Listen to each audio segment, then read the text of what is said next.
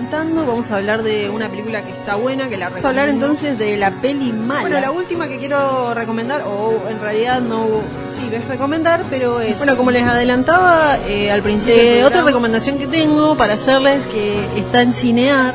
Natacha Grabré Camors está en fase cero.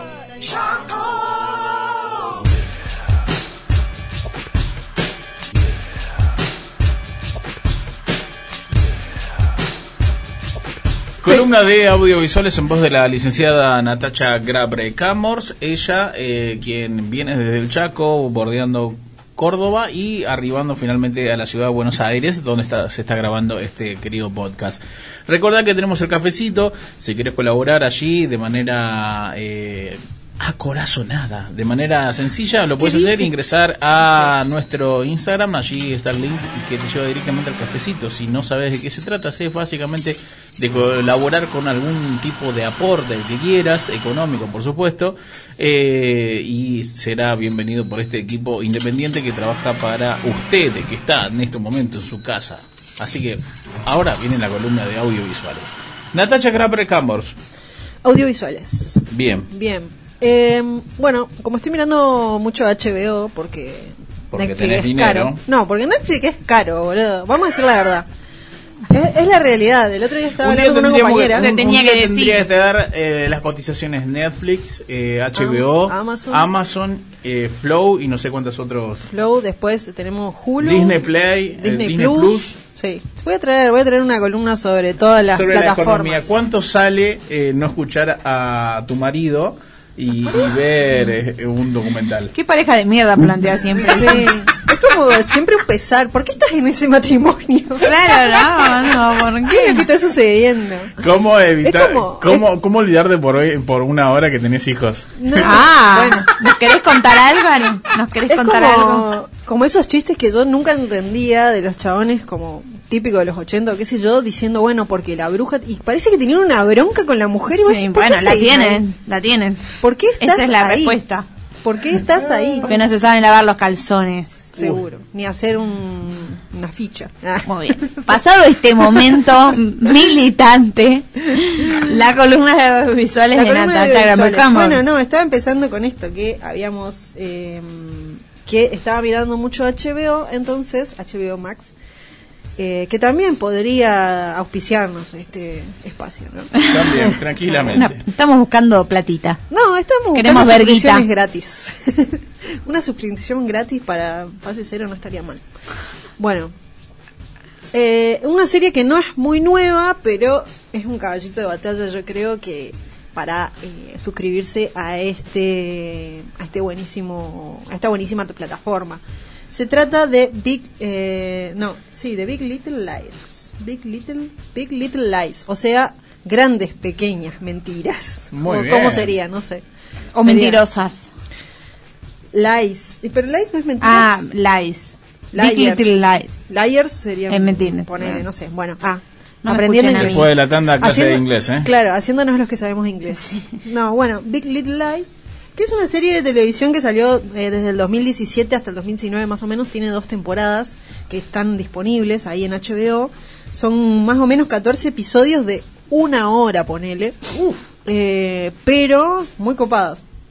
Lo más atractivo que tiene es que tiene un eh, alto casting que encabezado por Reese Witherspoon, que es también una de las razones por la que traje esta serie, que quiero hablar un poco de ella, pues me parece súper in- un personaje o una persona súper interesante del mundo de hoy, de- de- del audiovisual y de Hollywood y de todo eso. Eh, y bueno, otras personas que están también en el elenco es Nicole Kidman, que hace un papel que vos decís, what the fuck? O sea, todo esto gente que generalmente está en películas, en el cine, se metió a hacer esta serie y la verdad que explota, la pantalla explota. Después eh, hay otra actriz que se llama Laura Dern, que también es muy conocida. En, el segunda, en la segunda temporada creo que está Meryl Streep, eh, o no, sí. Sí, En la segunda temporada está Meryl Streep haciendo un alto papel también. alto papel. Está también Zoe Kravitz y. eh, bueno, un nombre que no me sale muy bien: Shayla, Shaylan, Shaylan, Wood, Wood- Woodley. Bueno, no sé. A esa no la conozco mucho, pero creo que hace el papel de Jane, ¿no? Eh, de la chica No, que yo viene. no me preguntes. Ay, Bueno. Bueno, esa igual eh, un buen papel, alto papel. Eh, todos hacen un casting muy tremendo. Hay también unos buenos actores masculinos, pero no me interesaba con- contar quiénes son. no me interesaba porque estas Simple, al pie. no, porque Ok. esta- claro, porque esta, porque las actrices más grosas son las, las actrices eh, mujeres y aparte son las principales. Bueno, ¿de qué se trata esta serie? Se trata sobre unas madres que viven en California, en un lugar que se llama Monterrey, en California, que es un lugar como de mucha guita. Eh, y nada, te habla sobre ello, sobre la vida de estas mujeres, eh, que son gente con mucha plata y que se dedican básicamente a sus hijos. Hay algunas que igual son madres, que trabajan, otras no, otras solamente son madres. Y bueno, como que un poco hablan eh, sobre eso, es, o sea, si se quiere, si alguno vio la serie eh, Desperate Housewife o Amas de Casa Desesperadas, que es un poco más vieja, pero es alta serie también, habla un poco de ese, de ese mundo. Si bien esto, el mundo de Desperate Housewives es un poco más en los suburbios, como que viven en unos suburbios, estas mujeres como que no, como que viven en un barrio que está re bueno, pero no es un suburbio, por decirte. Es nada más que un barrio cheto. súper cheto. Súper recontra cheto. Eh, y bueno, nada, habla sobre estas, estas eh, madres que tienen sus hijos que van a una escuela también, que no es muy cheta la escuela, en realidad es una escuela pública, pero allá en Estados Unidos las escuelas como que tienen estándares según el barrio. Onda, las escuelas de los barrios más ricos son mucho mejores, las escuelas públicas, que las escuelas de los barrios más pobres. Bueno, acá también me parece que es así. Pero bueno. Eh, entonces es una serie que eh, habla sobre, a ver, quiero leer el, la sinopsis para que para no equivocarme. Una oscura y misteriosa historia sobre tres madres, Madeleine, Celeste y Jane, del norte de California, cuyas vidas aparentemente perfectas se ven sorprendidas por un asesinato durante un evento para recaudar fondos del colegio de primaria. Celeste es una mujer, eh, que es Nicole Kidman, eh, es una mujer eh, con una vida familiar perfecta y un esposo ejemplar. Sin embargo, luchará para conseguir algo que le quita el sueño de todas las noches.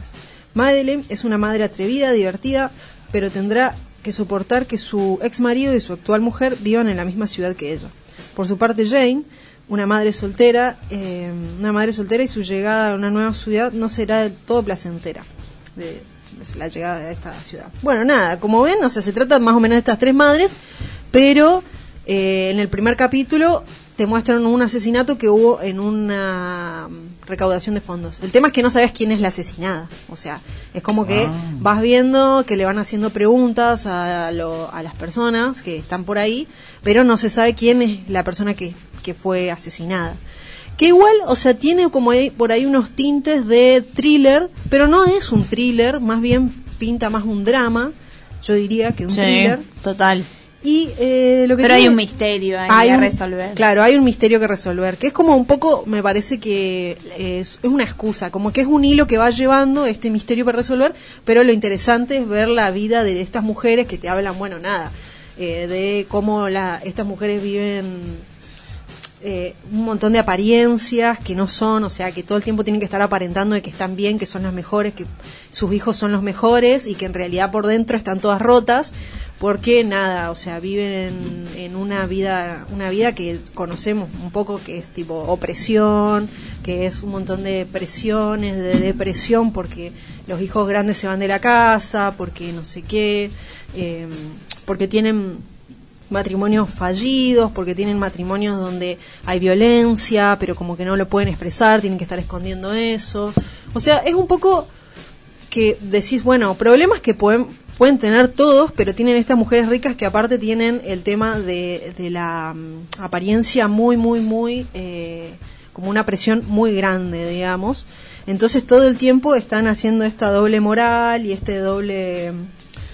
eh, esta doble, esta idea de bueno no no no nosotros nos tenemos que mostrar de esta manera y qué sé yo y también se van armando unos tejes resarpados porque o sea todos sabemos que eh, cuando las mujeres no tienen nada que hacer ah, empiezan a armar quilombo un poco, ¿no? No, bueno, sí, se empiezan a entretejer un montón de cuestiones, como que las madres empiezan a meterse en las relaciones entre los hijos, eh, empiezan a manejar los hijos cómo tienen, qué tienen que hacer, con quién tienen que hablar, qué no.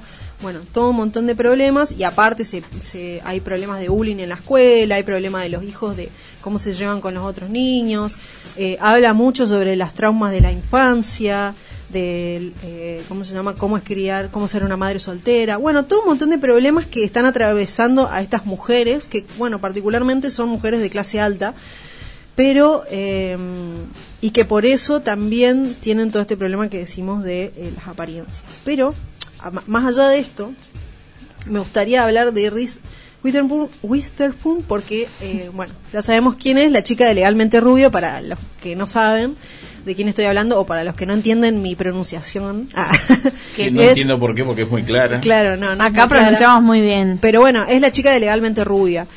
Eh, y nada, eh, es interesante, la vida de ella hace poco fue noticia porque dice que es la actriz más eh, rica de todo Hollywood o de todo el mundo, más o menos. Eh, ¿Y por qué llegamos a esto? ¿Por qué ella llega a este lugar?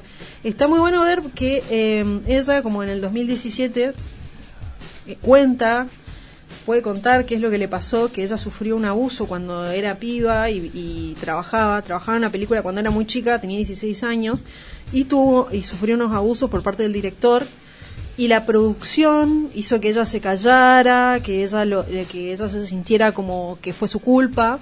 O sea, todo esto lo de- eh, ella sale a decir después de que estalla el Me Too, que fue este movimiento que mujeres empezaron a decir, che, mira, esta industria es un asco, está repodrida por adentro.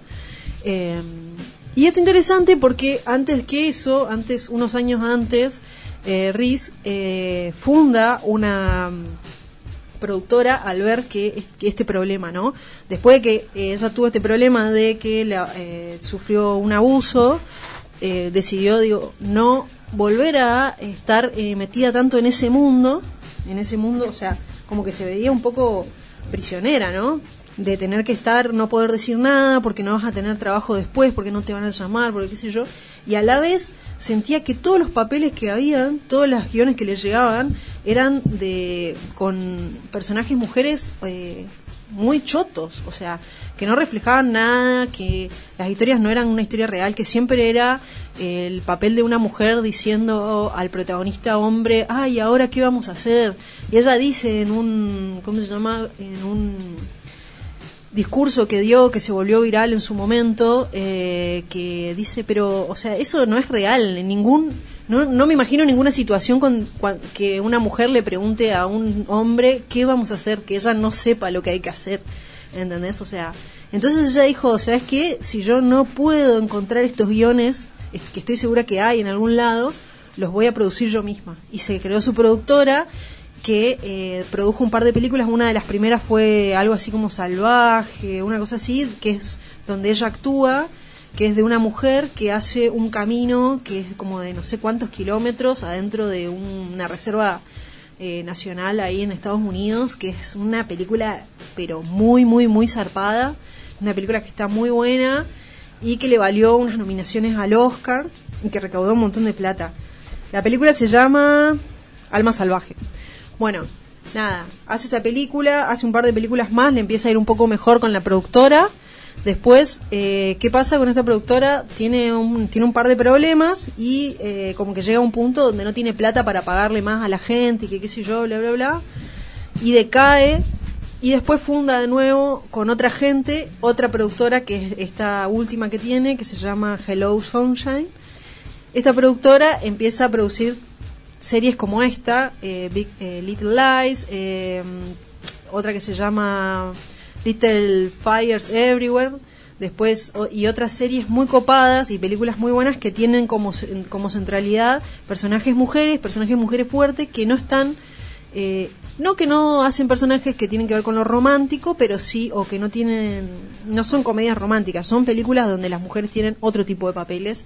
Y son todas producciones súper interesantes y que hacían un montón de falta. Bueno, así, eh, vendiendo una parte de su productora, es como ella llega a ser una de las actrices más ricas del planeta, básicamente.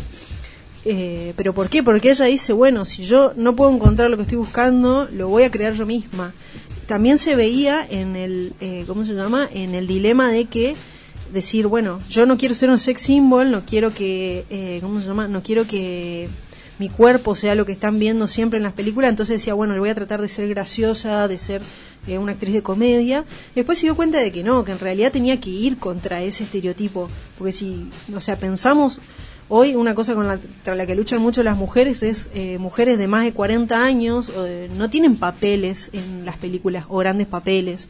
De repente son actrices que son personajes principales en una comedia romántica y después son la mamá de Forrest Gump, ¿entendés? O sea, eh, y de repente tiene la misma edad, o sea, la mamá de Forrest Gump tenía la misma edad que Tom Hanks en ese momento. Claro. Digo, eh, en la pantalla envejeces un montón cuando pasás determinada edad. Hay todo un problema con esa situación y como Riz lo vio desde antes, o bueno, te- se animó a hacer algo con respecto a eso, creó esta productora y empezó a producir ella misma películas que le gustaría ver en la, en la cartelera. Y lo pudo hacer. Ah, Entonces me parece que está re buena esta serie, eh, Big Little Lies, y están re buenas las series que hizo con esta productora, y está recopada la mina esa también. Así que, bueno, nada, un poco de información sobre ella, aparte de la columna de, de audiovisuales.